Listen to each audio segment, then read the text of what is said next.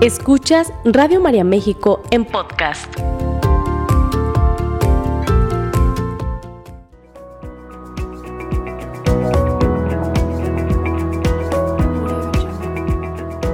Radio María te invita a disfrutar la conferencia Suelta tus apegos, impartida por Julia Pérez. Bienvenidos.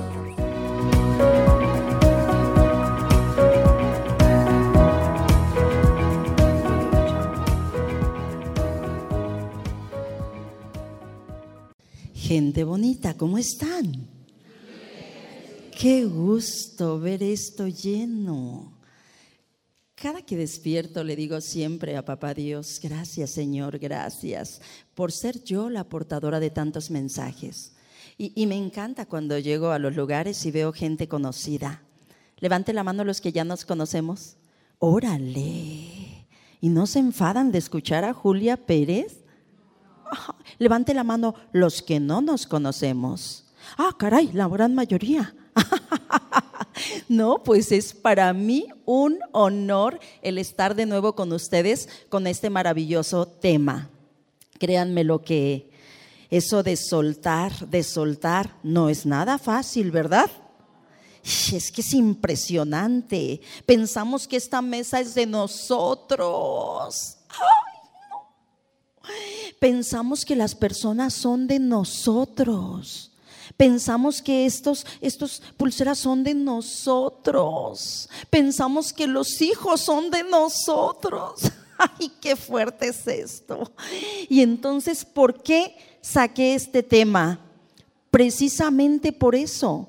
Dicen que las cosas en la vida y las situaciones siempre pasan por algo, por algo. Por algo estamos el día de hoy aquí, algo teníamos que aprender yo de ustedes, ¿cierto? Fíjense, a mí me encanta, me fascina lo que dice un maestro espiritual. Dice que en la vida de cada persona hay cuatro leyes espirituales. ¿Quieren escucharlas? Primera ley, toda persona que llega a tu vida llega por algo. Algo tenías que aprender de esa persona o esa persona de ti. ¿Creen en eso? Dice, segunda ley, todo lo que te pasa en tu vida te tenía que pasar. Y hay veces que decimos, si me hubiera ido por acá, no hubiera chocado, si hubiera hecho esto, no hubiera, porque no me metí mejor acá, porque no hice. No, no, no, tú tenías que vivir ese acontecimiento porque algo tenías que aprender de él. Tercera ley, dice este maestro espiritual que todo lo que te pasa en tu vida te pasa en el momento en que tenía que pasarte, ni antes ni después. Dice que ese es el preciso momento en que estás preparado para ese aprendizaje. Y cuarta ley, dice que todo lo que se va de tu vida se tiene que ir.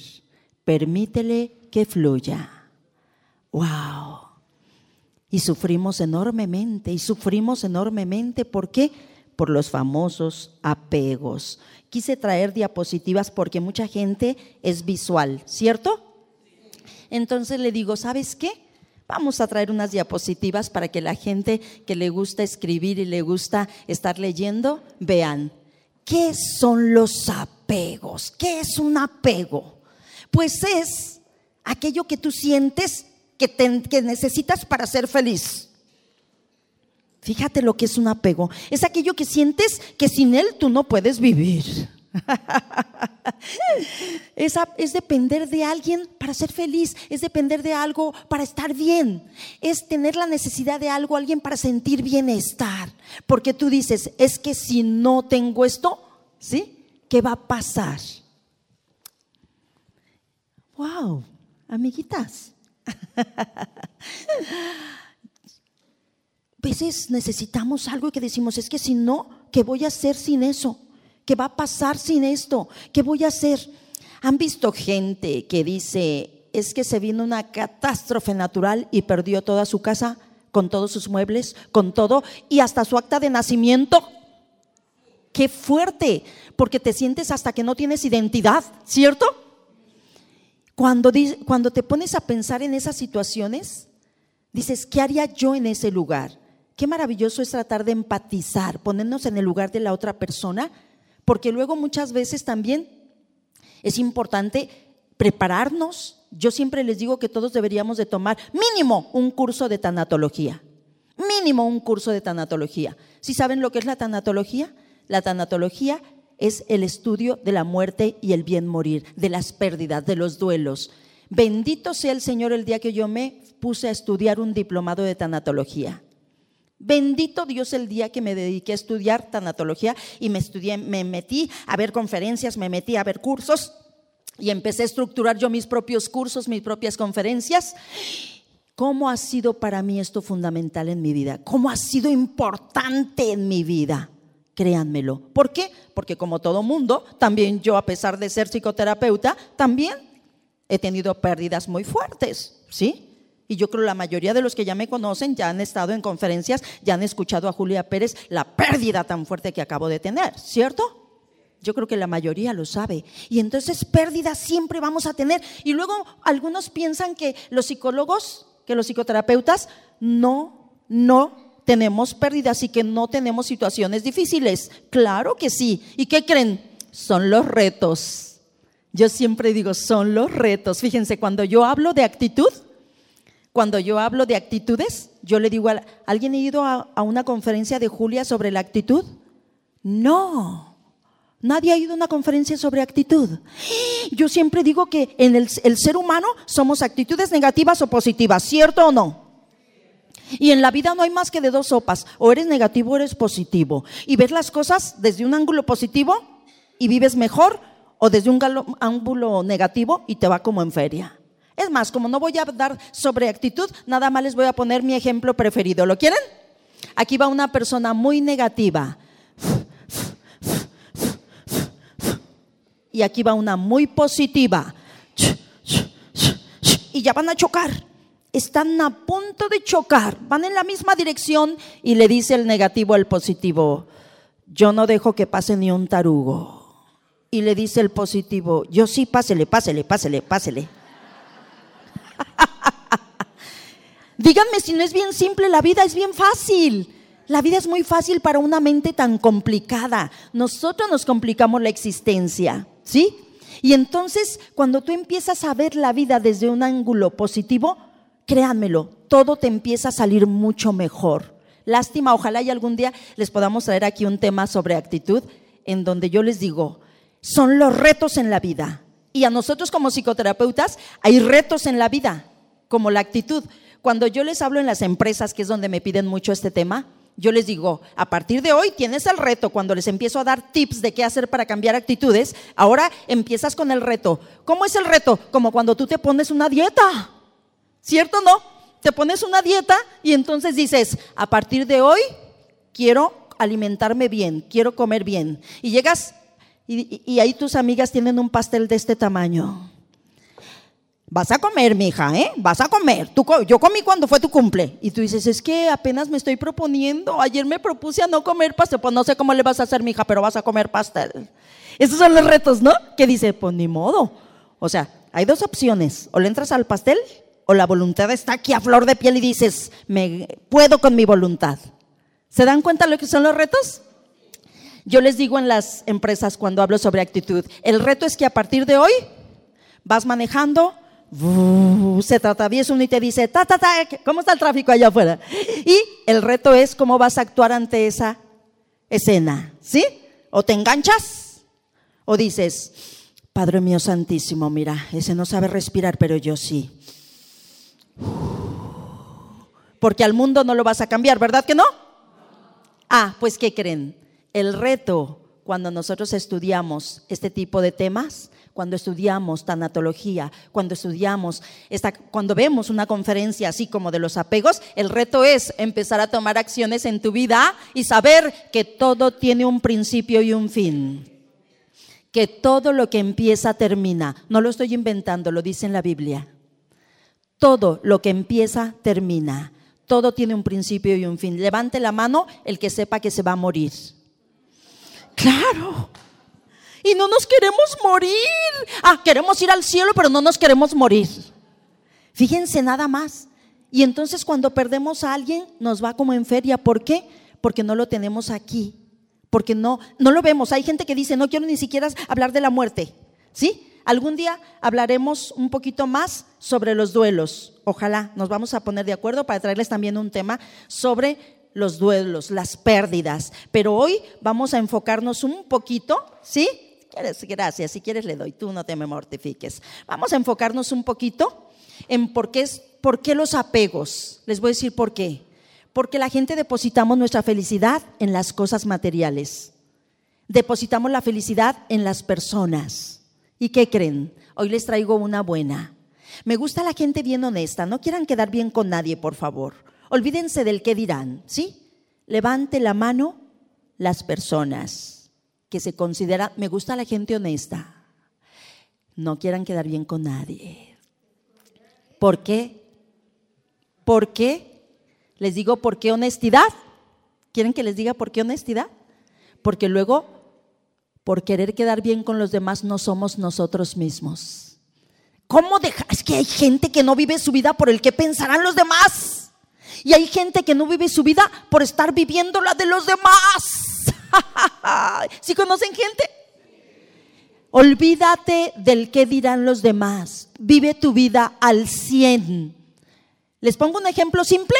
¿Un ejemplo bien fácil? A ver, imagínense que ahorita los invito a todos a mi casa, que es su casa, y les digo, hey, saliendo de ahorita de la plática, ¿nos vamos a la casa a comer? Sí, Julia, bola de gorrones, ya dijo Julia, vamos a la casa de Julia a comer. Llegamos a la casa y les sirvo una tostadita con una embarradita de frijoles. Habrá quien abra la boca y diga, para eso nos trajo hasta Arenal, Jalisco. Ve la porquería de tostada que nos está dando. ¿Sabes qué? Yo no me la como.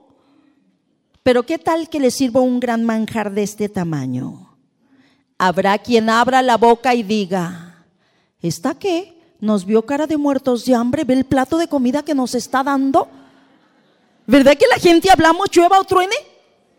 Pues ¿qué creen? Si a partir de hoy, ¿sí? Tú decides cambiar tu vida, va a haber mucha gente que no le va a agradar, no le va a gustar. Les voy a hacer la pregunta del día. Levante la mano la persona que se considera, pero realmente feliz un aplauso a cinco personas. Se lo merecen. No lo dudaron. Porque luego hay gente que hace esto, ¿eh? Soy feliz, pues no soy, pues, pero pues otros la levantan. No, nadie la levantó, no soy feliz. Problemas toda la vida vamos a tener gente bonita. La, la vida se trata de retos. ¿Saben lo que dicen unos grandes maestros? Dicen que la vida es como si estuvieras adentro del mar es una metáfora que me encanta. ¿Haz de cuenta? O una analogía como lo quieran ver ustedes. Te metes al, agua, se han metido al mar. Y entonces pasa la olita, ¿no? Y boom, pasa y, y luego viene la otra olita y boom, así es en la vida. Y viene la olita, pero luego viene una ola grandísima y dices, Dios de mi vida, y pues por abajo y la sales. Pero luego viene una que te agarró de espaldas y te lleva, pum, pum, pum, pum, te da una revolcadota y te sales y te levantas y ahí vas otra vez a meterte y otra vez. Así es la vida. Te, unas te van a dar unas revolcas, así hay veces que la vida nos da unos pero sabrosos, ¿cierto o no? Y te tienes que volver a meter para guardar el equilibrio. Pero ¿qué creen? Cuando empiezas a aprender a nadar, ¿qué creen que pasa? ¡Ay! ¡Que vengan! ¿A que vengan las olas fuertes porque hasta las disfrutas, dices, órale, y te ríes de los problemas. Te ríes. ¿Por qué? Porque dices, déjenles platico, nos robaron en la casa, a mi esposa y a mí. Un día llegamos a la casa y estaba toda vacía. Toda vacía. Y entonces, ¿qué creen? Nos volteamos a ver y... ¿Qué hacíamos? ¿Enojarnos? ¿Llorar? ¿Gritar? No, pues, Gordo le digo, pobrecitos. ¿Cuánto crees que les dure todo lo que se llevaron? ¿Crees que le ganen mucho? Pobrecitos, porque tendrán que pagar mucho, ¿verdad que sí? Porque en la vida todo lo que tú hagas, todo, todo, todo, lo tienes que pagar en su momento. Y entonces todo lo que tú envíes te vas a recibir. Y entonces pues me daba risa y decía yo, ni modo, nosotros vamos a trabajar porque somos de trabajo y lo vamos a tener pronto. Y ellos, solo Dios sabe lo que les pase. Vamos a pedirle a Dios por ellos. Y miren, luego luego compramos de nuevo lo que teníamos.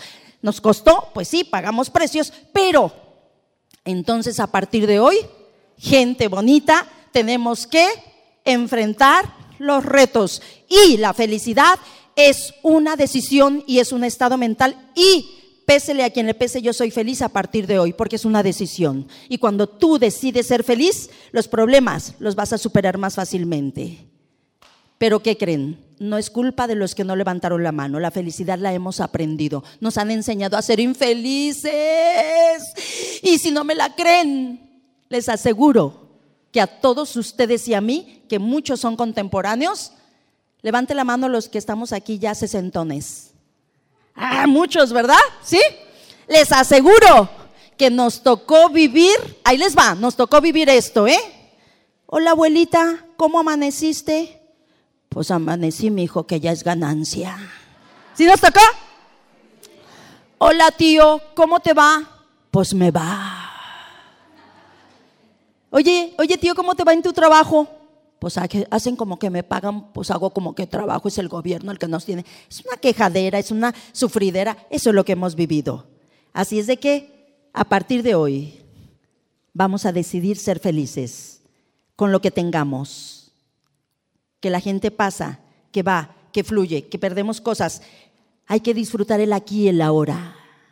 Ese es el secreto disfrutar el aquí y el ahora. Cuando nosotros perdemos un ser querido, cuando perdemos a un ser querido, el dolor más grande, según los tanatólogos, el dolor más grande no es porque lo perdiste. ¿Sabían ustedes? No, el dolor más grande es lo que dejaste de hacer por el que perdiste. ¿Qué quiere decir esto?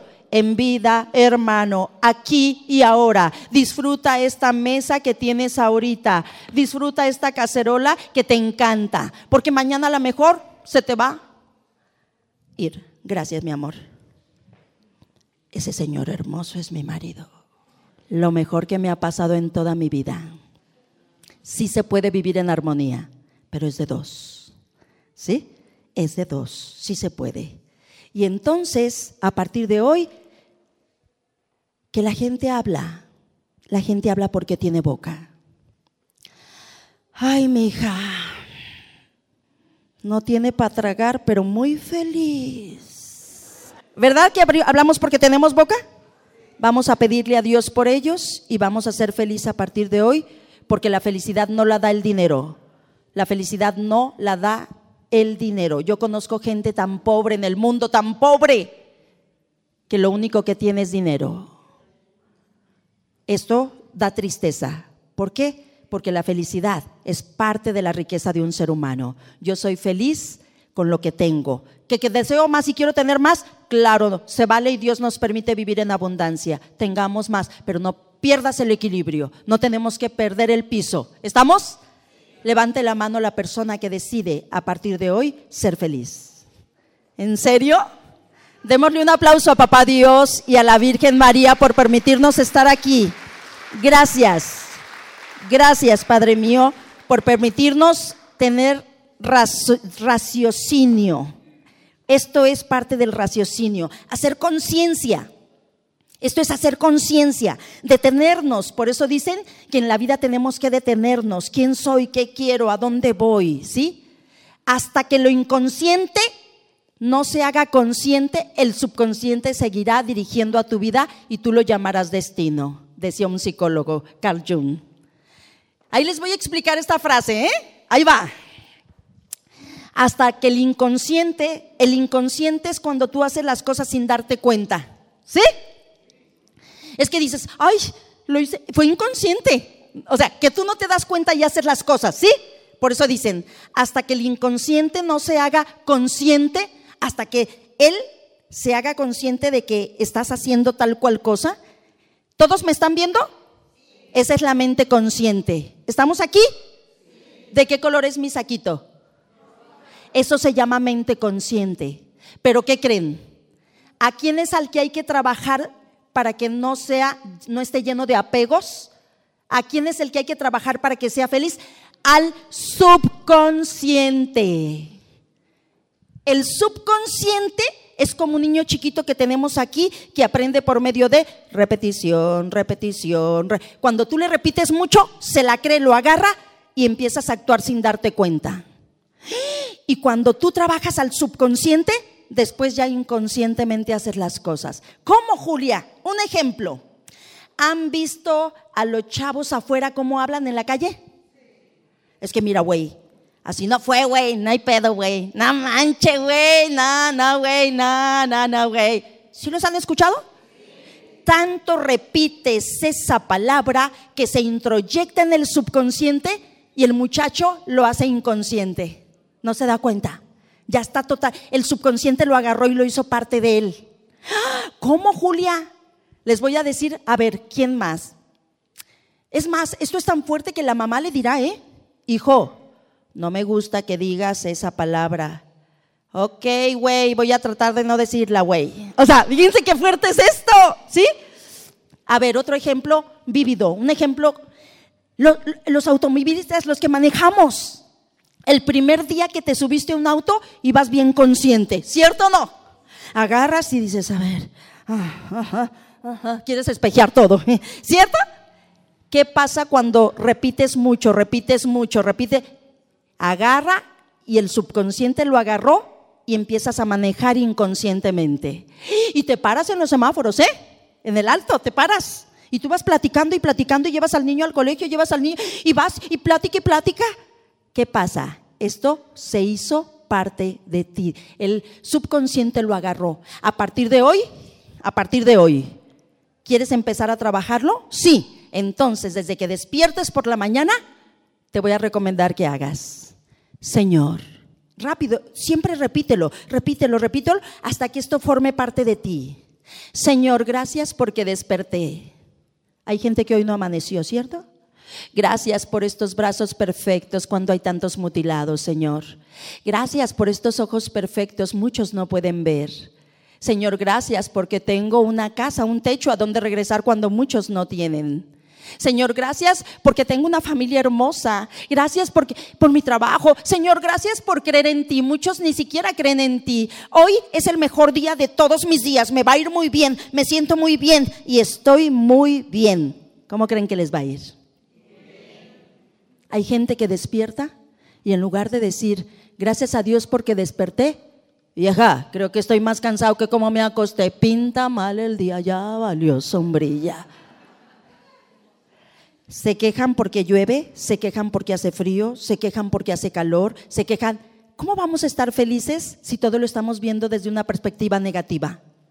La actitud, la actitud hace la diferencia. A partir de hoy está lloviendo, te despiertas y dices, bendito Dios que se rieguen nuestras parcelas para tener verduritas y elotitos. ¿Cierto o no? se quita la lluvia, bendito Dios que se quitó la lluvia para que no se nos inunden. O sea, siempre hay que estar pensando. Y si ahora tú tienes una actitud resiliente, ¿si han escuchado esa palabra resiliencia?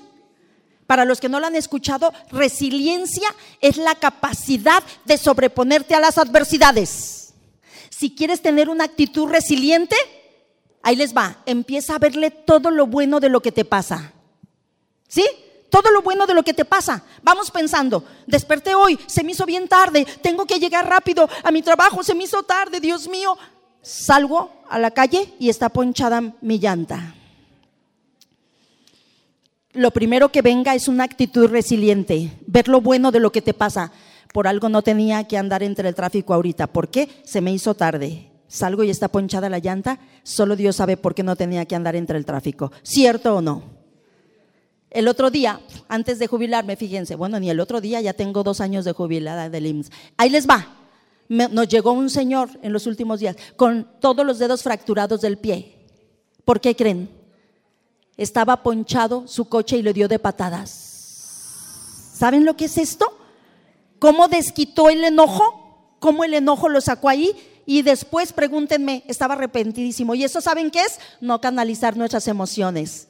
¿Por qué? No tener una actitud resiliente. A partir de hoy, todo lo que nos pase, hay que verle lo bueno. Y nos vamos a repetir esto hasta que se forme parte de nosotros. ¿Sí?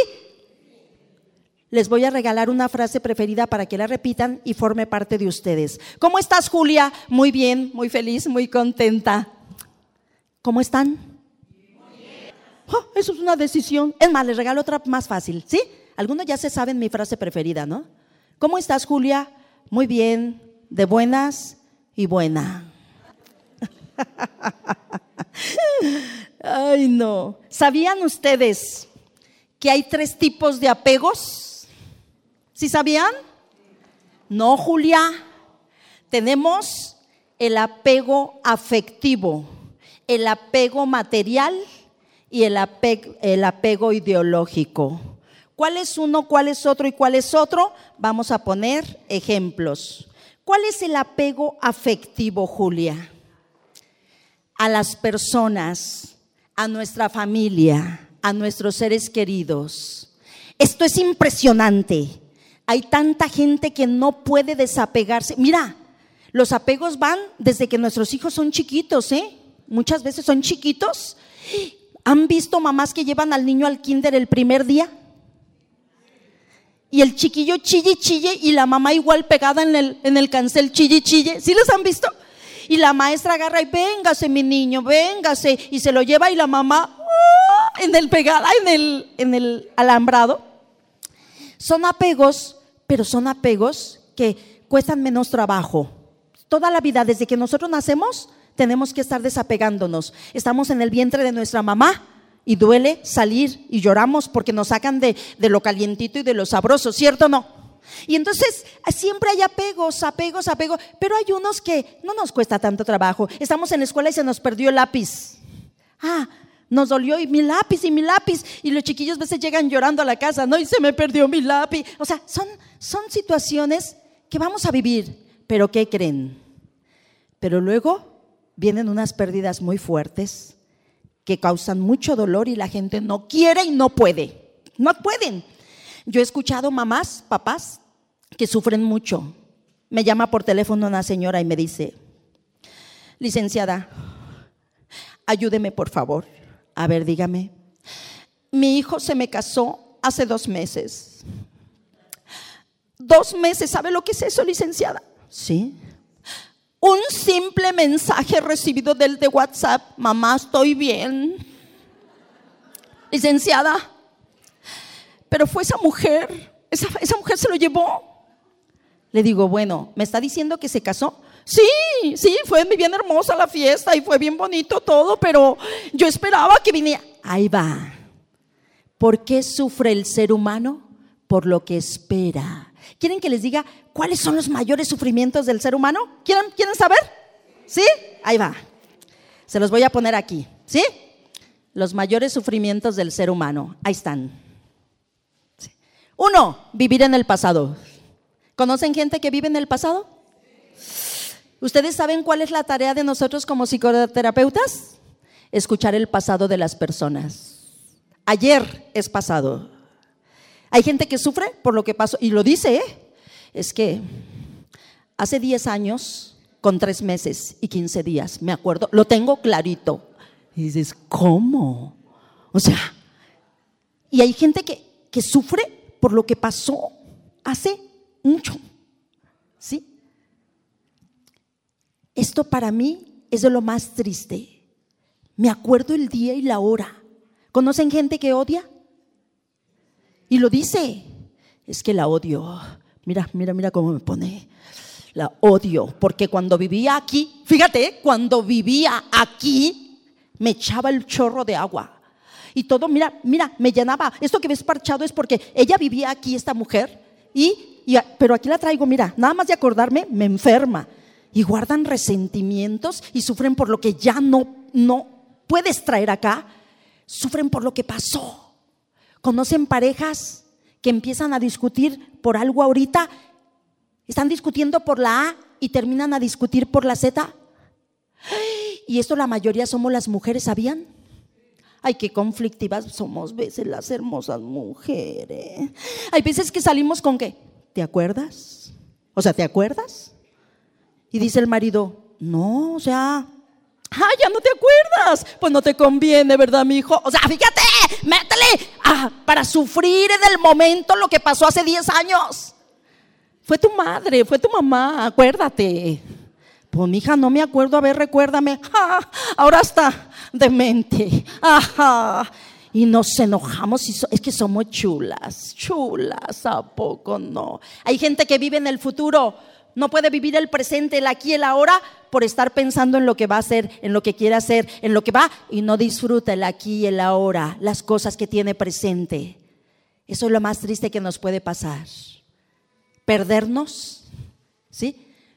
Por eso dicen que pobre no es el que tiene poco, sino el que desea mucho y no disfruta lo que tiene. Por estar deseando, por estar pensando en lo que va a tener. Hay que tener, hay que tener, hay que aspirar, sí, pero hay que disfrutar eso que tú tienes.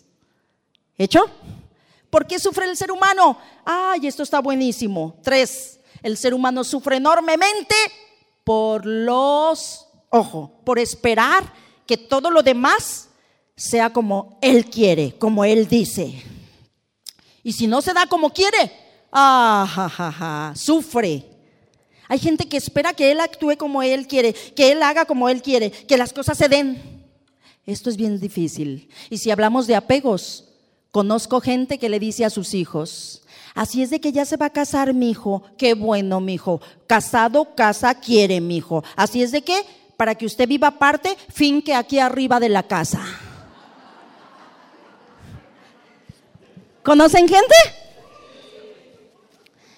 No es malo, no son malos los papás. Lo que pasa es que amamos tanto a nuestros hijos que queremos cobijarlos porque sabemos que no pueden a la mejor ahorita, pero no los dejamos volar. Déjelos que maromien, déjelos que se caigan, porque si no se caen no van a crecer. Ay, Julia. No, no, hay papás más sensatos. Sí conocen gente más sensata que dice, no, mi hijo, casado, casa, quiere. Así es de que yo aquí en la casa no lo quiero, ya le renté una aquí al otro lado. Ah. ¿Conocen gente? ¿Saben qué pasa? Esto es apego. No podemos cortarle el cordón umbilical de esos hijos. Nos cuesta trabajo que sufran que no te duela. La educación sufre, desde pequeños hay que sufrir, hay que, si hablar de educación, yo le digo a los papás, paga el precio, tiempo, dinero, esfuerzo, sacrificio, y luego vienen las recompensas. Hasta en la Biblia lo dice. Dale con la vara ahorita que chiquito para que no le batalles con el adulto. ¿Que te duela? Sí, va a doler. Pero vale la pena no comprarle todo lo que quiere el chiquillo. Vale la pena no darle todo a ese adolescente. Vale la pena, vale la pena. Este, ay, voy a hacer publicidad. Que acabo no está el padre. Lo quiero mucho al Padre Jorge Luna. Vamos a darle un aplauso. Padre Jorge Luna está ahorita en el Trinitario. Está dando misa ahorita, está ofreciendo misa. Lo quiero mucho este, al Padre. Eh, voy a dar una conferencia el próximo jueves. Si alguien quiere ir, me abordan al final. ¿Sí? Voy a dar, se llama Cómo hacer que mis hijos me escuchen, me comprendan y me obedezcan. Porque los hijos de hoy no están obedeciendo. ¿Cierto? Si a alguien le interesa, está fuerte porque les doy duro, pero creo que hay una necesidad de agarrar a los papás y hacerlos así para que entiendan que hay que dar dureza sin rudeza y ternura sin blandura.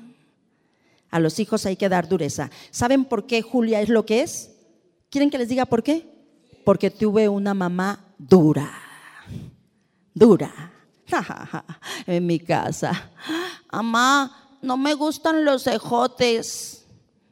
Ajondear gatos de la cola es lo único que hay. A las 7 de la noche, ¿a qué creen que no sabían los ejotes? Riquísimos. ¿Qué creen que hacen los nuevos papás con sus niños? ¿Saben lo que hacen? Por eso los niños no saben comer verduras. Mamá, no, eso no me gusta. Entonces, ¿qué, mi amor? ¿Te traigo un triangulito de pizza? ¿O qué le traigo a mi hijo? Bueno, no, para no salir te hago una, un, sándwich. Sí, pero sin cebolla, sin jitomate, sin lechuga y sin crema. ¿Conocen algo de esto? Tenemos que tomar acciones con estos nuevos papás. Y no me digan los que tienen ahorita adolescentitos, hay mucho que hacer, mucho que hacer. Al final me recuerdan, pero por lo pronto estamos hablando de los apegos. Apego, sí, no podemos soltar a esos hijos, suéltalos, suéltalos, que se caigan, que se caigan. Ya te llegarán a buscar luego para pedirte auxilio y en qué los puedes ayudar, pero ojo, que se vayan. Les digo mi frase preferida cuando les hablo a los matrimonios, ¿quieren saberla? Los familiares y el sol entre más lejos mejor. ¿Por qué? Porque luego ellos son los causantes de discusiones entre la pareja. ¿Por qué? Porque nos aman tanto, nos aman tanto que son capaces de darnos oh, consejos buenísimos, que para ellos son buenos, pero los que tienen que tomar la decisión tú y tú como pareja. ¿Cierto o no? Julia, tú dices que no hay que vivir con, con los suegros o con, pero, ¿y, ¿y qué pasa cuando uno tiene, mi mamá tiene 90 años, Julia, trae pañal. Mi mamá depende de mí nada más. Como hay que llévatela a tu casa, atiende a tu viejita. Julia, sí, atiéndela. Ya nos toca. Atiende a tu viejita. Pero primero y número uno es tu esposo. Número dos, tu esposo, tu esposa. Número tres, tu esposo, tu esposa. Cuatro, tus hijos. Y después atiende a tu viejito, a tu viejita. Pero no los podemos dejar mis hermanos y yo ya nos estamos organizando para ir con mis viejitos precisamente. Hablando de eso, nos quedamos un día cada uno en la casa de ellos. ¿Por qué? Porque son autónomos, pero ya tienen 88 años, ¿sí? Y 78, y aunque se sienten Juan Camané y el par de señores, ¿sí? Tenemos que estar ahí porque ya supimos que un día a medianoche les llegó un dolorcito por ahí y andaban hechos bolas. Tenemos que estar porque ya nos toca, ¿cierto? Pero mientras no, órale, los familiares y el sol, entre más lejos mejor. Hablamos sobre, ojo, el cuarto que eran los apegos que ya lo habíamos mencionado, ¿sí? Y entonces estamos hablando sobre el apego de, de los hijos, de la familia. Pero ¿qué tal, ¿qué tal el apego a la pareja? ¿Han visto parejas que viven llenas de problemas, conflictos, que hay mucha violencia y ahí están, y ahí están. Es que es tu cruz. Así nos decía, es tu cruz y tienes que cargarla. Y es tu cruz. Y entonces vivimos llenos de creencias. Esa, esa es una de las de los apegos, ¿sí? Que hablábamos psicológicos. ¿Se acuerdan que hablábamos del apego ideológico? ¿Se acuerdan? y psicológico, porque ahí influye mucho lo psicológico. Entonces, creemos, y esto es una creencia, de que tenemos que estar ahí. Julia es una luchadora por los matrimonios, abogo por los matrimonios y lucho hasta donde no porque la pareja esté bien, porque sí se puede. Si tú cambias tu actitud, tú, yo cambio mi actitud, entonces nos sentamos y hacemos un buen proyecto de vida entre los dos y podemos vivir, porque amar es una decisión. Yo decido amarte con tus defectos y tus cualidades, y tú igual, por eso es de dos. Y yo lucho y lucho, pero ¿qué creen? Pero hay veces que dices, uno pone y pone y pone y el otro no. Y uno lastima y lastima y lastima y el otro aguante y aguante y aguante y los hijos igual. Dices, caray, creo que hasta misma, ojo, iglesia, los padres dicen, no señora, de eso no se trata. Y no, señor, porque tenemos hombres maltratados también, ¿sabían? ¿Por qué no nos damos cuenta de los hombres? ¿Por qué? Porque les da pena decir. Porque dicen, mejor pégame acá, vieja, donde no me vean. O sea, ¿sí? Porque también tenemos hombres maltratados. Pero si estamos hablando de apegos, ¿cuántas veces no podemos, no podemos hacernos a un lado de algo que nos está dañando mucho, que nos está lastimando demasiado? Y yo creo que hemos vivido todos casos cercanos que hemos visto estas situaciones. ¿Cierto o no? ¿Cierto? Le voy a pedir permiso a mi suegra que está aquí, que la amo tanto. ¿Me da permiso de contar un poquito de usted? ¿Sí? Le puede servir a toda esta gente. Ay, no, es una maravillosa suegra que amo. Hasta me gustaría que me acompañara a darle un aplauso a mi suegra. Y mi cuñada, que quiero muchísimo que está a un lado de ella, Créanme que me tocó, yo soy una suertuda y me tocó una familia política hermosa que amo mucho. Pero les voy a decir hablando de esto, ¿por qué quiero comentarles de ella? ¿Por qué mi suegro, en paz descanse, que acaba de fallecer ahora en febrero, este, estaba solo? ¿Saben por qué? Porque él decidió vivir solo. Cuando yo conocí a mi marido, me platicaba de ellos y yo no la creía. Yo no creía lo que ella vivía. ¿Por qué? Porque yo nunca viví eso, yo viví en mucha armonía.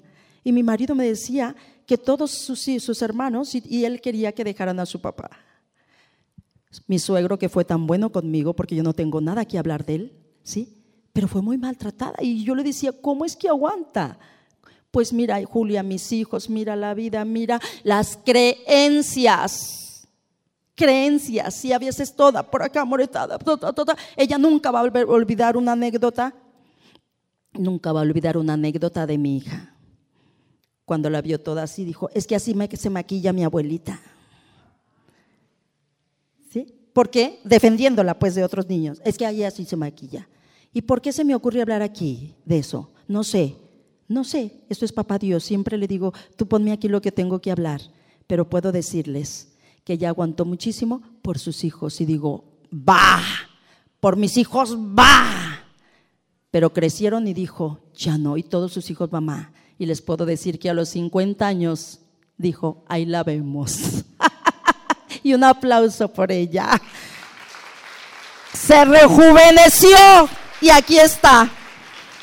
A los 50 años dijo, ahí la... ¿Fueron 50 años? 50 años dijo, ahí la vemos, no puedo más, no puedo más. Tanto golpe físico y psicológico, dijo, ahí la vemos. Y la rejuvenecí, la, habían rejuvenecida totalmente y siempre dijo, lo, lo perdono. Esa es la grandeza de un ser humano. Lo perdono y lo iba a visitar. Lo que él necesitara de vez en cuando, órale, y sobre todo el perdón. Y yo veo gente llorando. Veo gente llorando que muchas veces dices, no puedo desapegarme de algo que me está haciendo tanto daño. Me cuesta mucho trabajo. ¿Por qué? ¿Por qué? Tienes que empezar a quererte tú. Ámate. Esto no es egoísmo. Empieza a amarte y ama a los demás. Atrévete a perdonarles y a pedirle a Dios por ellos. ¿Cierto o no? ¿Estoy mal? Dios, Dios quiere que nos amemos para poder amar a los demás. Y tenemos que empezar por nosotros. Cuando tú te subes a un avión, ese es un ejemplo que muchos colegas ponen y me gusta ese ejemplo. Te subes a un avión y te dicen, eh, si usted empieza a sentir turbulencia, agarre una mascarilla y póngasela y luego póngasela al que está a un lado. Porque si no se lo pones, si se lo pones primero al otro, a lo mejor no vas a estar bien tú. Primero tú póntelo para que puedas ayudar a los demás. Así es de que yo soy una luchadora porque las parejas estén bien. Pero cuando de plano no se puede, hasta los padres te dicen, no puede estar usted ahí, porque al ratito no la vamos a contar. ¿Cierto?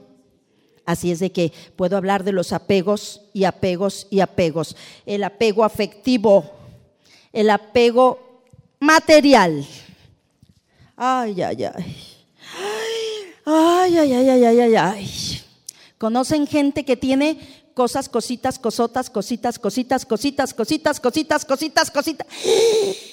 Entré a una casa y una señora tenía un tenamaste de este tamaño ahí en la sala. Así. Señora, ¿esto qué es? Lo tenía tapado con un plástico grande. Ay, dice, es que esa máquina fue una impresora del abuelito de mi abuelito. ¿Y usted por qué la tiene? Recuerdo. Señora, pero no la deja casi ni pasar por aquí, le obstruye la sala. Pues sí, pero es un recuerdo. Señora, tómenle una foto, ahorita tenemos la buena tecnología, tómenle una foto y cada que lo quiera ver, que su hijo le ponga la fotografía. Esto, esto, le está bloqueando aquí su, su paso, le digo, es un tenamaste que no... Es más, vaya y véndalo al fierro viejo. ¡Ay, cómo! Véndalo al fierro viejo y le van a dar un buen porque esto está pesadísimo. ¿Qué creen? Estuve con ella buen rato, estuve platicando y sí, dijo que sí. No tenía caso tener cosas que no tienen sentido y que, que no voy a utilizar. Conocen gente que tiene cosas y cosas y cosas y tiliches. Hay gente que tiene envases de vidrio de los que cuando yo era niña, de la leche. ¿Sí conocen gente? Mira, tienen unas, unas rejillas en el patio, tienen rejas con envases de refresco, envases y así todas. Y dices, oye, ¿y eso para qué? Pues creerás que, pues no, ni me había fijado que ahí están. Desbloquee, saque todo eso que no sirve, señora. Saque todo. Es que esto es impresionante. Somos dados a los apegos materiales y nos cuesta trabajo tirar. Tirar, regalar. Vaya, créame que si usted, ¿qué pasa para poder meter ropa limpia al closet? ¿Qué tiene que hacer? Pues sacarla, perdón, para meter ropa nueva tiene que sacar la vieja, ¿cierto no? Ah, pues así vamos desbloqueando y vamos sacando esas cosas materiales que no sirven. ¿Conocen gente que tiene pares de zapatos al por mayor? Dios de mi vida. ¿Cómo voy a creer que hay gente que tiene 40, 50, 60, 70, más de 100 pares de zapatos? ¿Conocen gente? Señora, señora, ¿cuántos años tiene? 80. ¡Ay, qué maravilla, señora! ¿Cuántos pares de... Yo soy un preguntona, ¿eh? Uh, no crean que estoy aquí al azar, ¿eh? Todo lo que vengo a decirles es por, lo que vivo. Señora, ¿cuántos pares de zapatos tiene? Uy, ni me pregunte. Tengo zapatos desde que, uh, desde que estaba jovencita. Señora, ¿me puede mostrar sus zapatos? Sí, venga, pásese. No, no, no, no, no, no, no, no, no, no. Señora, estos de tacón de, de aguja. Uy, esos me encantaban. Y ya no se los pone. No, ya no puedo. No, ya no puedo ponerme de esos zapatos. ¿Y para qué los tiene, señora?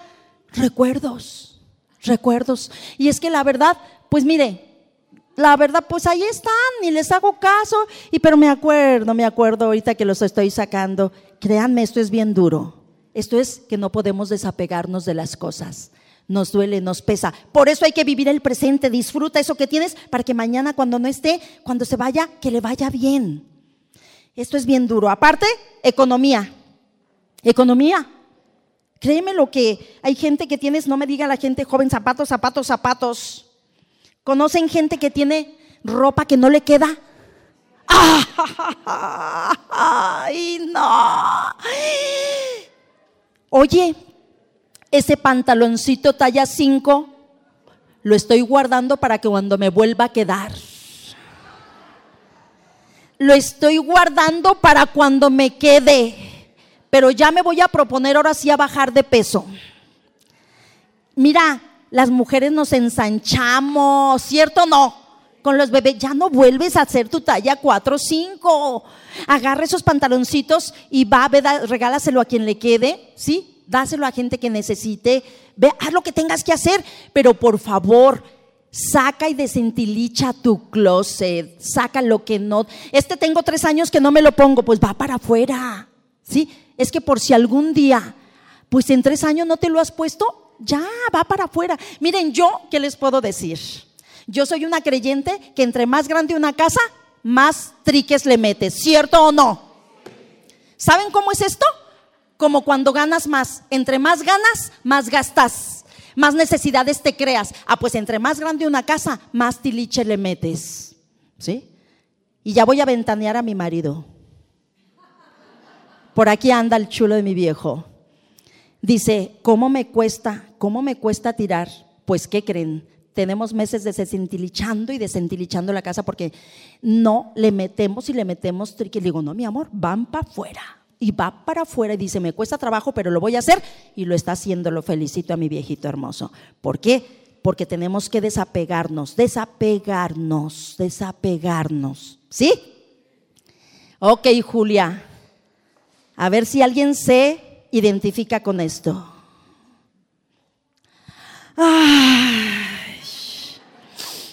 Dios de mi vida.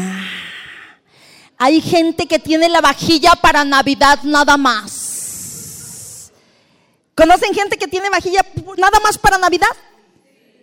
Y se murió en febrero. Ya no alcanzó a disfrutar la Navidad que venía con su vajilla. Échenle lápiz. ¿Conocen gente que dicen, para las visitas. Para cuando llega la visita sacan la vajilla hermosa. Tú eres el más importante en este mundo. Saca la vajilla y come en ella. Mañana no sabes si vas a estar. O cubiertos. ¿Conocen gente que tiene los cubiertos? Eso, eso es solamente para la visita. ¡Ay! Conocen. Y ahorita que está mi hermosa suegra aquí, ¿se nos estábamos acordando hace ratito. hace ratito nos estábamos acordando de un día que llegué a su casa. ¿Se acuerda? Llegué a su casa y bien hermosa siempre y luego me dice, mira Julia, ve qué hermosa taza y qué hermoso platito de porcelana hermoso. Y lo tenía en la mesa y dice, no sé quién me lo dejó aquí, pero ya me tomé, ya tomé en él. Le dije, qué hermosa está, de veras estar una tacita, un juego de té hermoso, así. No me fui, ¿verdad? Ese día ya. Y un día que regreso, dice, ¿te acuerdas de la tacita, Julia? Sí, era mía. Me dice, era mía. ¿Cómo? Sí, mira, el cristalero lleno de esas, con esa vajilla toda completa y le digo, bueno, al menos ya comió en ella, ya tomó en ella. ¿Qué pasa? ¿Verdad que no sabemos ni lo que tenemos? ¿Se te olvida el diseño de la que tienes ahí? Las copas. Ay, tan sabroso que sentarte y servirte un agua natural en una copa. Ay, que, oye, que no te cueste, que no te duela. Siéntate con tus hijos Señora, señora, yo les digo, el otro día estábamos hablando sobre la creatividad, ¿sí? La creatividad. Y yo les decía a los muchachos, ponga la creatividad en la casa, la creatividad, en, tenemos que ser creativos, señoras hermosas. Si alguien, si alguien admiro yo, ¿sí? Mucho, es a las mujeres amas de casa creativas. Que llega el esposo, los hijos, y tienen la mesa como si fuera una fiesta. ¡Wow! Cubiertos puestos, mantelitos, hasta copas. Dice, ¿qué? ¿Quién va a venir? Nosotros somos los más importantes en este plano terrenal, ¿cierto o no? ¿A poco no es bien rico? A ver, sírveme más, hasta el agua sea natural se te va a antojar en copa. ¡Oh! ¿Sabían que hoy no estamos tomando agua natural? Cada día la gente toma menos agua natural. Le estamos dando menos agua a los niños y por eso traemos el problema, los problemas de riñones. No sé si lo sabían menos fruta, menos agua natural. Entonces tenemos que, pues, ¿quieres que se les antoje? Si sí, sírveselos en copa. Es hermoso, hermoso vivir cada momento al máximo yo creo que todos nos lo merecemos, ¿cierto o no? Todos nos lo merecemos. Pero luego vienen, ojo, los apegos ideológicos. ¿Sabían ustedes que estos apegos, todo es aprendido, lo hemos aprendido? La creencia la idea de que tenemos que tener dinero para estar bien, para vivir bien. El dinero da comodidades, da satisfacciones, pero ¿qué creen? Yo conozco gente económicamente, ojo, de clase media, baja, que viven tan bien, miran qué bien viven, que te impacta. ¿Sabes por qué? Porque con lo que viven son muy bien organizados, administrados. Y conozco gente que tiene mucho y no vive bien. Esto es una creencia. Tengamos, trabajemos, luchemos, sí, hagamos, porque nosotros somos como los ríos. Y río que corre se mantiene fresco, radiante, sano. Y río que se estanca se pudre y se echa a perder, ¿cierto? Hay que movernos, hay que trabajar y hay que generar, sí, pero hay que vivir bien con lo que tenemos. Hay que, ojo, tener esa idea de que la felicidad, la tranquilidad, la paz no importa que no tenga dinero, yo la voy a tener y la puedo tener. Así es de que les invito de todo corazón a que a partir de hoy se den cuenta de que la realidad es lo que creas. Eso que tú crees, lo creas. ¿Sí? Tus creencias definen todo lo que atraes a tu vida todos los días. Tú crees que puedes, puedes. Tú no crees, eso. Y esos son, fíjense muy bien, estos son apegos. Las creencias las hacemos de nosotros y nos cuesta trabajo quitarlas también. A ver, vamos a poner ejemplos de creencias. A ver, ejemplos tan simples y tan cotidianos. El ejemplo que ponen de la chica que su mamá estaba haciendo el lomo. ¿Sí? ¿Lo han escuchado? Su mamá estaba preparando el lomo, agarra el lomo, ¿han visto el cohete así de lomo? Y la mamá lo parte a la mitad y lo mete ¿eh? primero uno cose uno en una ollita chica y luego cose el otro, separados. Y llega la hija y le dice, oye mamá, ¿por qué no coses los dos en una misma olla al mismo tiempo? Gastas menos gas, menos tiempo, porque pues coser uno y luego coses. No, hija, eso es parte de la receta. Y la, y la mamá, ¿cómo? digo, la hija dice, ¿cómo? O sea, ¿es parte de la receta, mamá? Sí, hija. Pero ¿cómo? ¿Por qué? ¿Tiene algo especial o cuál es el secreto? Pues no sé, así lo hacía mi mamá. Ahí va con la abuela y le dice, oye abuelita, ¿por qué el lomo lo tienes que partir en dos y coser en dos ollas así aparte, chiquitas? Es el secreto, hija. Ah, ¿pero por qué? Pues así lo hacía mi madre. Y afortunadamente vivía la bisabuela. Y ahí va con la bisabuelita que ya ni cocinaba y le dice, abuelita, abuelita, ¿por qué el lomo lo partes en dos y lo cocinas uno primero y otro el otro? Dice, ay hija, lo que pasa es que como no cabe en mi olla, lo parto por mitad. ¿Saben que esas son creencias? y entonces tú lo crees y lo creas y va de generación en generación, ¿sí? Y entonces podemos hablar de, educación también, educación con nuestros hijos. Hoy por hoy muchos padres de familia están cometiendo el error de educar y hacer lo mismo que sus papás y lo mismo, y es un círculo vicioso y tenemos que romper con esos paradigmas. Tenemos que poner un alto y decir, ¿sabes qué? yo creo y considero que esto es mejor por todo lo que he visto en las nuevas conferencias, por todo. Claro, estos niños traen otros chips. ¿Cómo vamos a educar igual a los niños si ya no son como nosotros? Estos niños son diferentes. ¿Estamos? ¿Qué más, Julia? ¿Qué más? Ay, yo me puedo quedar aquí. Me puedo quedar. Esto me gusta, por eso se los puse. Las creencias te limitan. Desaprenderlas te harán un ser ilimitado. Siempre hay algo nuevo que aprender.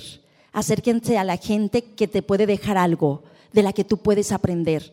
A mí me encanta, me encanta estar aquí porque vengo a decirles lo que he leído durante muchos años, lo que he aprendido de otros, porque me encanta ir a conferencias a escuchar a colegas, a ver qué puedo rescatar de ellos. Siempre hay algo que aprender, ¿sí? Fíjense bien. Cuando mueren los apegos, nace la maravillosa libertad. ¿Qué es la libertad? ¿Se acuerdan de este hombre llamado, déjenles digo, Cervantes de Saavedra? Miguel Ángel Cervantes, ¿cómo se llama? ¿Sí? El autor de Don Quijote de la Mancha. ¿Ustedes saben dónde escribió Don Quijote? Estando preso. Estaba en la cárcel. Ahí escribió Don Quijote. ¿Y qué creen? Él decía que estando detrás de esas rejas fue cuando más libertad tuvo en su vida. Es decir, la libertad no es precisamente que estés fuera de unas rejas en la cárcel. No, la verdadera libertad es aquella que te da tu interior. Cuando tú tienes paz en tu corazón, cuando tú no estás apegado, ¿sí? A las cosas materiales. Si ustedes ubican a los grandes santos, a los grandes santos que tenemos, a las grandes santas, no estaban apegados a las cosas materiales. Analicen a cada uno de los santos y no. ¿Por qué? Porque ellos descubrieron que las cosas más maravillosas no las compra el dinero, no son las cosas materiales. La grandeza del ser humano empieza acá, adentro. Así es de que empecemos a trabajar en nuestro interior, soltemos. Julia, pero ¿qué nos recomiendas para soltar? ¿Sí? Primero les voy a decir cuáles son los síntomas del apego. ¿Qué pasa cuando uno se siente apegado a personas, a cosas? ¿Sí? Ahí les va. Cuando tú estás apegado a las a las cosas, a las personas, a la ideología, a las ideas, sientes ansiedad de separación, de trabajo, de hijos, de pareja, y te llega una ansiedad que no puedes con ella porque no puedes soltar eso. Puedes seguir, sentir inseguridad, de no aceptación por los demás. Es que si no es esto, si no estoy así, es que si no tengo todas estas cosas materiales, los demás no me van a aceptar. Porque pensamos hoy en, una sociedad en como, ¿qué auto traes? ¿Cuánto vales? ¿Qué ropa traes? ¿Qué marca traes? ¿Cuánto vales? ¿Sí? Y entonces nos da inseguridad, irritabilidad por todo. ¿Conocen gente que se molesta y se enoja de todo? Dices, ¿qué le pasa? ¿Por qué esas emociones? ¿Por qué está así? No sabemos, no sabemos qué es realmente lo que está viviendo. Resignación, apatía, cansancio, cuando la gente está viviendo un duelo, cuando estaba tan apegada a algo y está viviendo un duelo. El duelo es normal, es natural. Ojalá y algún día hablemos de ese tema. Pero, pero, si te puede traer apatía, ya no quieres saber de nada, porque no tienes eso que tú querías. ¿Sí? Cansancio, resignación, nostalgia por recuerdos, experiencias pasadas, etcétera. Todo esto es parte del ser humano, pero tenemos que trabajarlo para que no nos absorba, para que no vivamos hundidos en esos pensamientos solamente.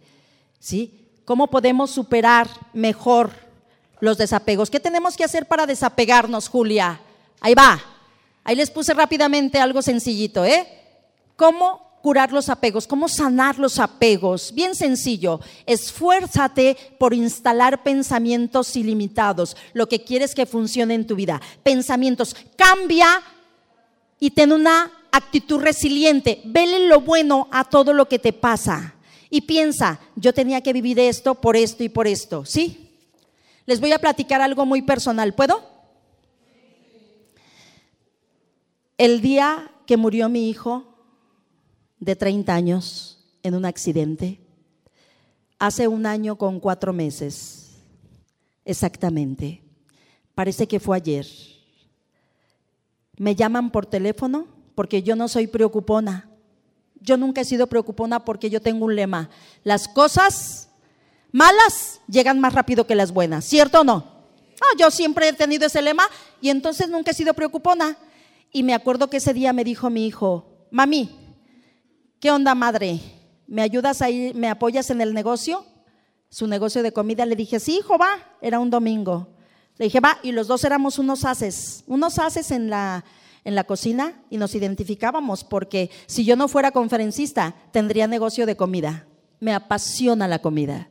Y dije, no cabe duda que los hijos hacen los sueños de los papás, ¿verdad? Mi hijo tenía, era chef y tenía su negocito de comida. ¿Y qué creen?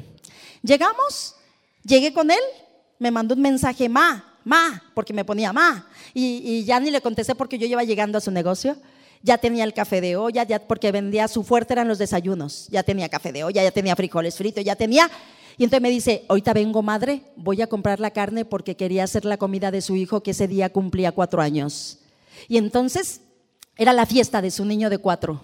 ¿Y qué creen? Este, el chiquillo quería la fiesta de carritos, no sé cómo se llaman esos carritos que salen, que hablan eh, ándele. Y entonces dice dos, tres días antes, no, mejor no la quiero de eso, mejor la quiero de coco.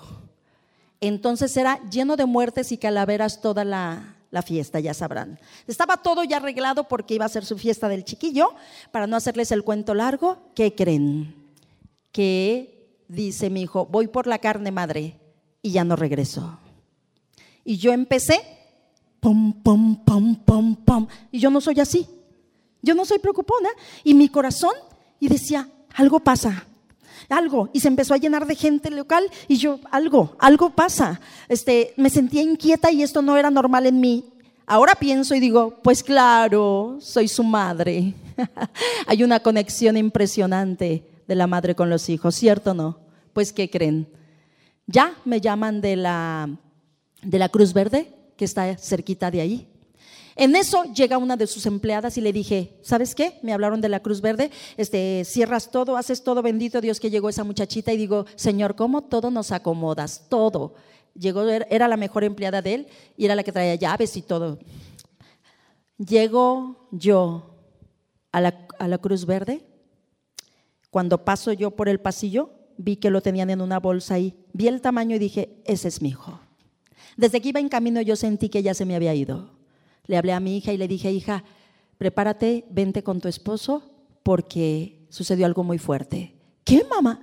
Tu hermano tuvo un accidente y esperad lo peor, mi amor. ¿Por qué? Porque yo lo sentía como madre. Llegué y vi y dije, ese es mi hijo. Sí.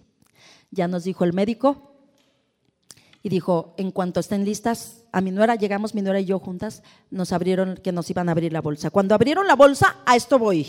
Cuando abrieron la bolsa, en ese momento hice lo que yo recomiendo y eso fue favorable. Tantos años dando conferencias, estudiando tanatología, estudiando una, otro, yendo a cursos. Claro que eso me iba a servir. En ese momento lo primero que vino a mi mente es una actitud resiliente. Y le dije, Señor, gracias por haberme dado 30 años un hijo hermoso. Gracias porque nunca me dio un problema. Gracias porque le diste le diste la fortuna, Señor, le diste el regalo más preciado de ser marido, de amar, de ser papá. Tuvo dos niños, uno de cuatro y uno de un año, y le dije, Señor, qué grande eres. Me le permitiste ser papá, saber lo que fue ver a sus hijos nacer. Señor, qué grande. Gracias porque comió lo que se le antojó, Señor. Era bueno para comer. Gracias porque amaba, era un apasionado de su trabajo. Señor, te tengo mucho que agradecer. Gracias por permitirme haber sido madre de ese muchacho. Te lo entrego, te lo entrego, Señor. Tú me lo diste, ahí lo tienes. En ese momento le dije y se lo entregué. ¿Sabes? Es maravilloso cuando aprendes a desapegarte. Vayan a conferencias, vayan a cursos como hicieron el día de hoy. Esto te sirve para tu vida, porque te das cuenta que todo tiene un principio y un fin y que tiene que pasar. ¿Sí? ¿Y que te va a doler? Ah, claro. Alguien me decía, Julia, ¿cómo duele una pérdida? Físicamente, ¿qué se siente? ¿Quieres que te lo diga? ¿Quieres que te diga que, cómo se siente físicamente? Haz de cuenta que te abren aquí sin anestesia y te sacan y te arrancan el corazón. Y se llevan una parte de lo más preciado tuyo. Así es de que, ¿qué te parece si a partir de hoy, en lugar de decir no puedo vivir sin esto, dices, ¿y por qué no? Si Julia pudo, en la vida, en la vida, si otro puede, tú lo puedes hacer. En programación neurolingüística se maneja un postulado, ¿sí? ¿Y saben qué es? El famoso modelado. Si ella puede, yo puedo. Si él puede, claro. Tiene, a ver qué hizo para, para poder hacer eso. Cuando mi marido me estaba enseñando a manejar hace más de 40 años, ¿qué creen? ¿Saben cómo me puso así como una inyección para poder manejar? Me dijo, ay, flaquita, cualquier mensa maneja que no manejes tú que eres tan lista. Échenle lápiz. ¿Ustedes creen que iba a manejar yo? Así me dijo, flaquita. Yo le digo siempre que los enseñen cuando son novios, no cuando están casados. Ay, flaquita, mi hija, no, mi amor, no, no, no, no, dale así, dale así. Así me enseñó mi marido. Y entonces me dijo, flaquita, cualquier mensa maneja que no manejes tú que eres tan inteligente. Rápido manejé, ¿sí? El dinero me hace o yo hago al dinero. Listos. Esas son preguntas que te tienes que hacer, ¿sí? Cambia el enfoque del pensamiento respecto a lo que haces. Siempre en tu vida enfócate en verle lo positivo a la gente, en verle lo positivo a las cosas. Siempre busca esa resiliencia, ¿sí? Esa actitud resiliente. Bueno, ¿y por qué vino él? ¿Y por qué vino ella y me dijo, Julia, eres una hija de tal por cual, eres una recautumay y me grita majadería y media? No te enganches, no te enganches, porque la mayoría de la gente se engancha. ¿Qué es lo que traes, hija de tal por? ¿Sabes que me tienes hasta el gorro? No, no, no te enganches, no. En, en ese preciso momento, lo primero que venga a tu mente es, no cabe duda lo que dijo Julia. Detrás de una persona difícil siempre hay un pasado difícil o un presente difícil que no puede superar. Solo Dios sabe lo que está viviendo, pero lo dice en la Biblia, la lengua habla de la abundancia del corazón. Sus palabras me hablan de que está muy mal. Entonces no me engancho. Lejos de eso, me compadezco y le pido a Dios por esa persona. ¿Estamos? A partir de hoy no te enganches. Simplemente enfócate en ver y trae un pensamiento positivo respecto a lo que está pasando. Y aléjate, porque no es conveniente que, siga, que estés en un lugar en donde te pueden estar lastimando. ¿Hecho? Es tu decisión si quieres permanecer ahí. ¿A poco no? No, no, no, no me conviene, no me, no me gusta. Entonces, pues me retiro y le pido a Dios por esa persona. Pero viene el punto más importante del día de hoy. ¿Quieres aprender a desapegarte? Sí, Julia.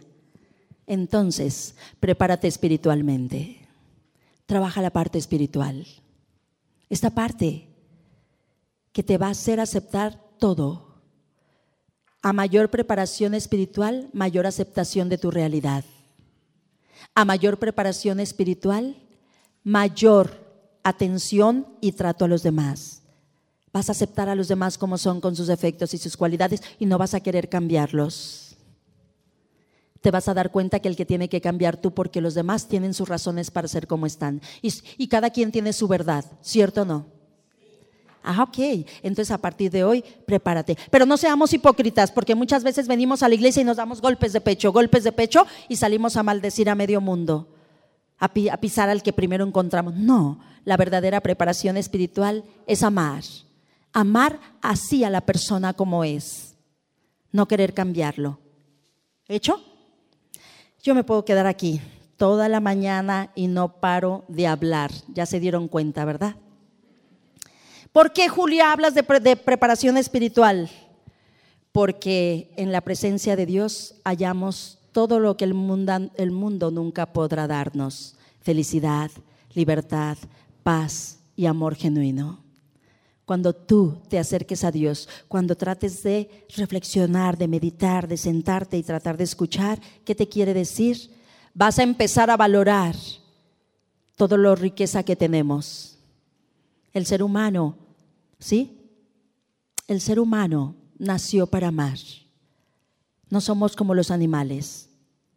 Mucha gente piensa que somos, y ahorita muchas veces vivimos y los animales nos ponen la muestra. Amar en todos sentidos, ¿eh? es amar en la yo no tiro basura, ¿por qué? Amo a todos mis hermanos y no quiero que esté nuestra sociedad, nuestra ciudad sucia. Pero ¿sabes qué hacemos? Ve nomás, gente puerca, ve cómo tira la basura, mira. Y nos ponemos a calificar y a, renegar con los demás. No, tú no tires basura. ¿Estamos? Es que ve nada más cómo se prende, ve cómo se puso. Pues sí, te estás poniendo igual, lo estás criticando y estás juzgando. Por eso dicen que somos espejos, todo es espejo. Donde nosotros gritamos es porque tenemos que vernos, ¿sí? Y nosotros somos los que estamos renegando. Así es de que hoy es un buen día para detenernos en el camino. Gente bonita, no vuelvan a salir de casa si no le dieron un abrazo y un beso a sus seres queridos en vida, hermano, en vida. En vida dile cuánto amas a esa persona. En vida, porque mañana no sabemos, sino porque seamos negativos o pesimistas, simplemente realistas, ¿sí? Nunca salgan de su casa si no le dieron un abrazo y un beso. Es más, me he dedicado a investigar para qué sirven los abrazos. ¿Quieren saber? El abrazo es capaz de curar la depresión. Cuando vean a alguien con depresión, abrázalo, abrázalo, abrázalo. Y en tres minutos te la pasa. Ay, no se crean, no, no se crean.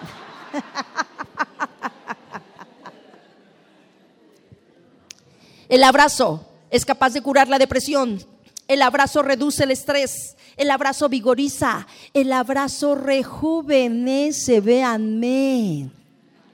¿A quién le gustaría estar como yo a los 68 años? ¿Mm? A mí también. Yo no dije que tenía 68. A mí me gustaría estar bien así estar.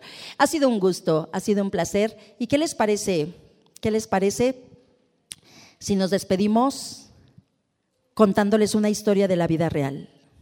Ojalá que nunca nos vaya a pasar en casa. Era el 14 de febrero, Día del Amor y la Amistad.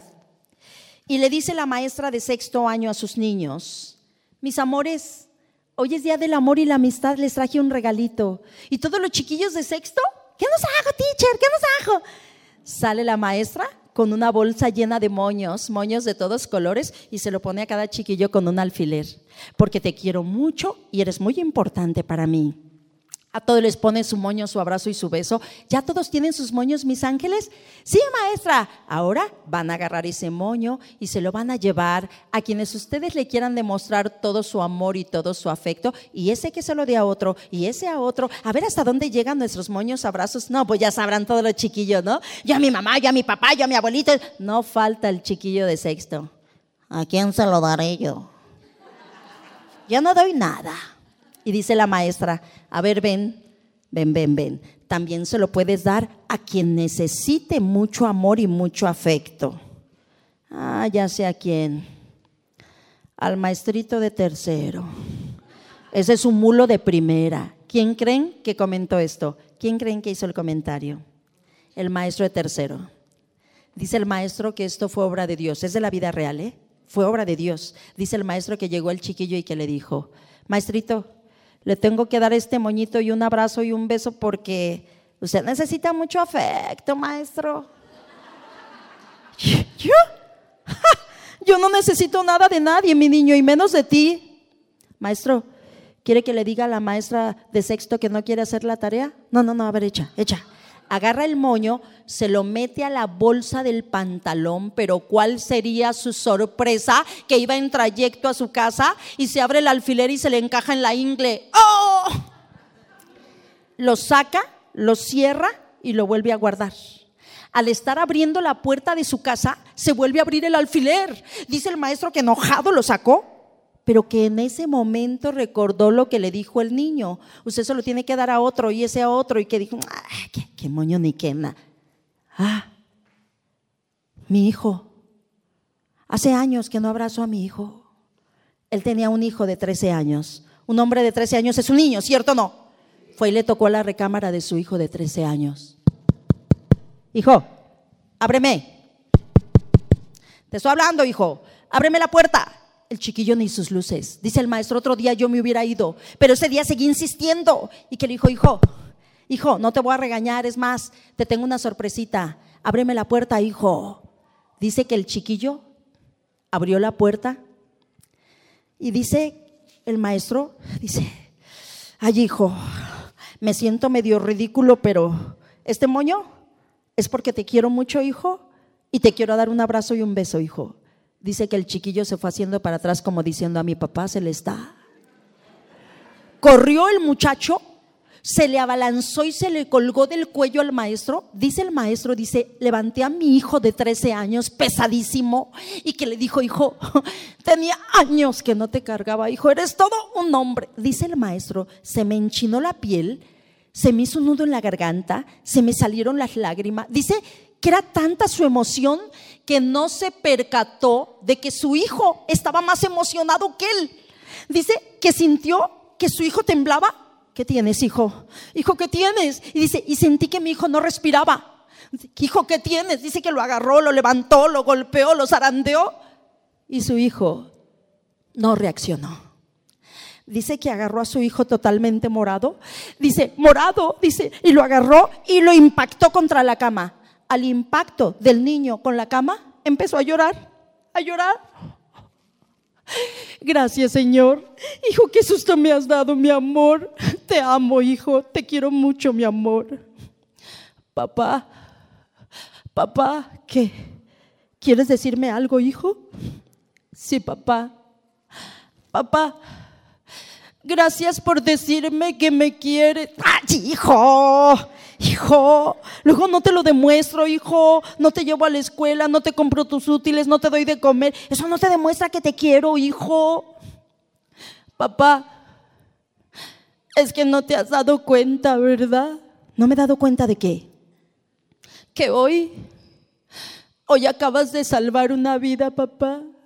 Hoy pensaba suicidarme. Mira, esta es la carta que yo te estaba escribiendo a ti, a mi mamá. Yo pensaba que no me querías. Cuando te digo, papá, llegando de trabajar le damos al balón. No estás dando lata, hijo. Ya tienes 13. Papá, va a haber una junta en la escuela. Que vaya tu madre. Papi, quiero platicar contigo. Es el único rato que ve la televisión. No estás zumbando pero no vengan tus amigotes, porque con ellos si tienes tiempo de echarte tus vinos y tus cervezas y de platicar toda la noche. Salvó la vida de su hijo. Fue un caso de la vida real. Pero ¿qué creen? Muchos no la están salvando. Yo te invito que abraces. El abrazo es una necesidad del ser humano. Nuestros niños, nuestros jóvenes, nuestros adultos necesitamos abrazos. Dice Virginia Satir, el ser humano necesita cuatro al día para sobrevivir, ocho abrazos al día para mantenernos, pero 12 abrazos diarios para crecer. ¿Cuántos hemos dado hoy? ¿Sabes si vas a regresar a casa? Le diste abrazos a tus seres queridos, se nos olvida.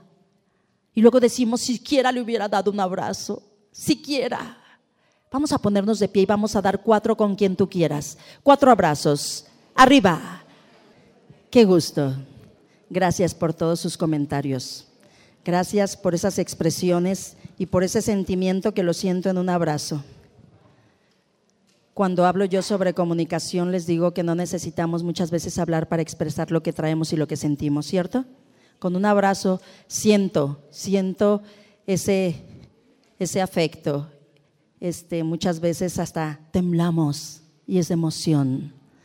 Ha sido un gusto, ha sido un gran honor el haber compartido con ustedes. Eh, eh, vamos a estar aquí afuera de, la capilla. Eh, quien quiera colaborar con nosotros aquí para Radio María, todo esto se mantiene gracias, ustedes saben, a la donación de los, los que gusten. Aquí está la alcancía, aquí está, ahorita les van a decir. Y aquí vamos a estar también nosotros. Eh, si alguien quiere ir a la conferencia para la educación de los hijos, me buscan a mí, ¿sí? Ahí vamos a estar este, eh, dándoles algunos boletos. Por mi parte ha sido todo y quiero despedirme como sé hacerlo siempre. Me fascina el pensamiento y la poesía. Quiero despedirme con un pensamiento. ¿Puedo? Es muy profundo. Lo vamos a poner de uno de mis discos porque me gusta con música. Siéntanlo. Esto se llama Sin tiempo y dice así. Nos damos tiempo para ir al mercado nos damos tiempo para ver la televisión. Nos damos tiempo para ver el WhatsApp, el Face, para ir a la fiesta. Pero se nos olvida darnos tiempo para crecer. Se nos olvida detenernos en el camino y darme cuenta qué es lo que tengo que cambiar para sacar la mejor, qué tengo que hacer para sacar la mejor versión de mí. Se me olvida que lo único que quiere Dios y el único fin en esta tierra es amar. Aceptar a los demás como son, con sus efectos, sus cualidades. Ahorita se acercaba una persona y me decía, ¿qué puedo hacer, Julia? Porque vivo muchísimos años, veme, con conflictos con mi esposo. Pero no me atrevo y quiero seguir ahí. Y puedo estar ahí. Sí, sigue ahí pero que Él no bloquee su felicidad. Él, todo lo que grita y habla, no es para usted.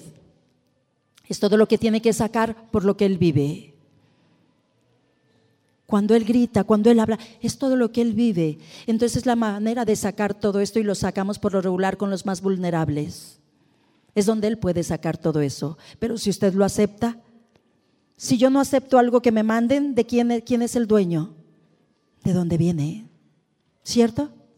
Vamos a pedirle a Dios y le digo, no deje de pedirle a Dios por él. Siga, dígale Señor, ilumínalo y atrévete a mandarle tu luz para que Él sane todo eso que trae, porque su lengua habla de, de la abundancia de su corazón.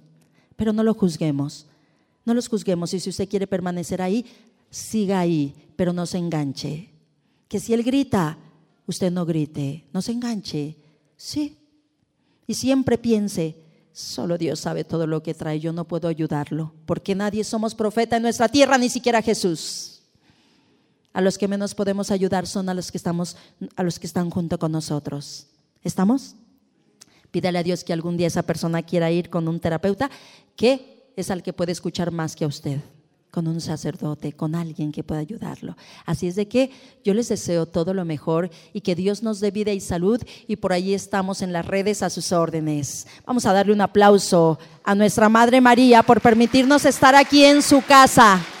Gracias, gracias a nuestra Madre María.